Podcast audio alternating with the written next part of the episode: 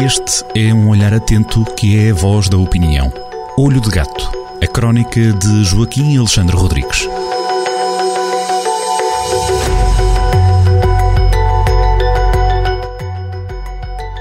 Águas verdes, águas turvas e petroestados, é de tudo isto que o Olho do Gato fala esta semana na sua habitual crónica de opinião no Jornal do Centro. Ora viva, Joaquim Alexandre Rodrigues. Olá. Começa por falar da barragem da uh, em Oliveira de Frades, que tem água verde. Por que é que escolheu este tema? Este tema, este tema é, é, é evidente. As águas verdes não são boas, eh, o, nós o que costumamos figurar e gostamos é das águas azuis. Isto que, futebols à parte, que eu sou sportinguista, começo já para avisar. Eu sou sportinguista e se forem futebols prefiro o verde ou o azul. Mas em termos de água, nós, todos nós, todos, todos os cidadãos do mundo preferem que a água esteja azul a que a água esteja verde. E de facto a barragem de Ribeiradinho está cheia de algas, portanto está com, com está, está, verde. Houve um biólogo, Paulo Pereira, que vi que tem uma casa com vista para a Albufeira, que disse ao Jornal do Centro que é, é, o mais provável é ser o novo normal no Rio Volga. Há aqui também fenómenos que se chamam de eutrofização, portanto, tem a ver, há um aumento da temperatura das águas e também há muitos nutrientes que escorrem, eh, escorrem da, da, da agricultura e, e, e, compostos orgânicos, há muitos nutrientes na água que, que eh, fazem com que as algas se desenvolvam muito e, portanto, fica a água verde, o que não é bonito, como é evidente. Eu brinco depois um bocado sobre esta história, eh, falo das águas turvas de Sporting e, e, do, do Álvaro Sobrinho, que o Ministério Público acaba de dizer que meteu 15 milhões de euros eh, no Sporting e, em 2011, 2012, portanto houve ali 15 milhões de euros que foram do BESA, o Banco de Espírito Santo de Angola, diretamente para o Sporting, e isto aqui é um bocadinho águas turvas, mas uh, brinco um bocado com isto, brinco um bocado com isto, porque também já temos que brincar um bocadito com isto. Fica para a leitura, uh, fica para a leitura amanhã. Depois, a, pa a parte mais substantiva... E mais séria a questão do petróleo. é a questão dos petroestados. Eu logo no, quando, quando começou a guerra do a, a guerra do da Ucrânia eh, na primeira ou segunda crónica logo, eh, escrevi um, um, escrevi um ainda não tinha havido nenhum gesto até talvez provavelmente mesmo naquela que escrevi no dia em que começou a guerra em fevereiro em que escrevi o seguinte parágrafo é preciso, os senhores oligarcas levem o, o, vosso dinheiro para outro lado qualquer. Oligarcas russos, né? neste caso os oligarcas russos. Porquê? Porque há aqui um problema. Uh, o, os países que são governados por ditadores uh, cleptocratas, ladrões, têm uma cadeia alimentar, têm um, umas elites que acabam por trazer o dinheiro outra vez para o Ocidente. É o que está a acontecer neste momento com o preço do petróleo. O petróleo eh, é o que provavelmente vai acontecer agora com este aumento do preço do petróleo. Isto é cíclico, de vez em quando o petróleo sobe muito, portanto há, há uma sobreprocura, há problemas quaisquer na, na oferta e o petróleo sobe muito. E os países, alguns países produtores de petróleo, não são todos, mas alguns países produtores de petróleo que estão nas mãos de élites cleptocratas e que não têm mais nada a não ser vender petróleo. Um exemplo, Angola, Quénia, Venezuela, são, são, são casos flagrantes, são, eh, são aquilo que tecnicamente o Moisés Naim chama petroestados. Não é a mesma coisa que, eh, que países, que produtores petrolíferos. Por exemplo, produtores petrolíferos temos a Noruega.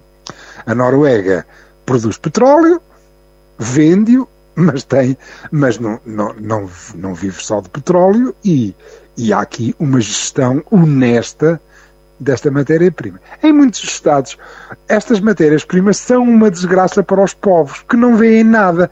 Tudo aquilo é, é capturado, eh, toda aquela riqueza é capturada por, pelos seus dirigentes, pelos seus governantes e as suas famílias, e acabam por vir parar ao Ocidente através dos oligarcas, dos sheiks árabes, eh, pronto. e nós também temos essa contaminação pelos cleptocratas angolanos. E eles vêm para as democracias e apodrecem a democracia. eh, causam problemas. Quer dizer, esse dinheiro que, eh, que é roubado aos povos dos países né, produtores de petróleo acaba por vir contaminar-nos. E, e, esse, e isso é um problema grave, porque eles depois chegam cá, têm, têm dinheiro que nunca mais acaba, têm, uh, têm uns bolsos sem fundo, contratam os, os grandes advogados, torneiam as leis, fazem disparar o preço do, do imobiliário, eh, aumentam a desigualdade, fogem aos impostos, eh, levam massa para os offshores, compram a decisão política, compram os políticos, compram a opinião nos média e nas universidades, corrompem tudo, apodrecem as democracias. Eh, Londres, a certa altura, era conhecida por Londongrad, Londongrad, isto é, portanto, a cidade dos russos. Ou, ou, ou vejas o que aconteceu, o, o, e é muito evidente a maneira como o Kremlin comprou uma parte eh, do, das élites políticas e empresariais alemãs. E mesmo nós, em Portugal, não temos, eh, não temos, evidentemente, para já um problema com oligarcas russos, embora eles estejam, eh, alguns deles estejam na corrida para, para, para passaportes portugueses através de, como o Abramovich, por exemplo, hum, isso depois de ter acontecido o Brexit, não, mas não temos grandes problemas nem com oligarcas russos, nem com sheiks árabes, eh, eh, pronto, estão fora do, do, do nosso do nosso das nossas relações, de, de, de, não, há, não há assim nada de especial, mas temos um problema muito grave com os cleptocratas angolanos, com os ladrões angolanos que roubam o, as matérias-primas ao povo angolano. Veja-se este caso do, do sportinguista Álvaro Sobrinho, com os seus ridículos 400 mil euros em relógios, ou, mas isso até é um bocadinho, é, esta criatura é um bocadinho anedótica. Lembremos-nos do tapete vermelho que foi sempre estendido a Isabel dos Santos, a filha do, do recente, do ex-presidente angolano que acabou há pouco tempo de morrer, que, que era dona de uma parte substancial de Portugal, ou então de um caso que, que em 2018 foi um absoluto escândalo, que foi o caso do, de Manuel Vicente, na altura era vice-presidente de Angola, mas que já tinha sido o número um da Sona Angol, portanto a, a, empresa dos petróleos angolana, a quem o nosso Ministério Público na altura achou, eh, portanto, indícios, encontrou provas suficientes para levantar uma acusação de corrupção ativa. Este senhor engenheiro Manuel Vicente, vice-presidente de Angola, terá comprado um procurador da República para obter despachos favoráveis. Esta coisa até está quantificada, de 700 mil euros. E o que é que aconteceu na altura, em 2018, em janeiro de 2018? Eram manchetes atrás manchetes dos nossos jornais a dizer a justiça portuguesa não, não confia na justiça angolana. Eram todos os ex-ministros que são os homens, eh, nós, os nossos ex-políticos, depois dedicam-se aos negócios.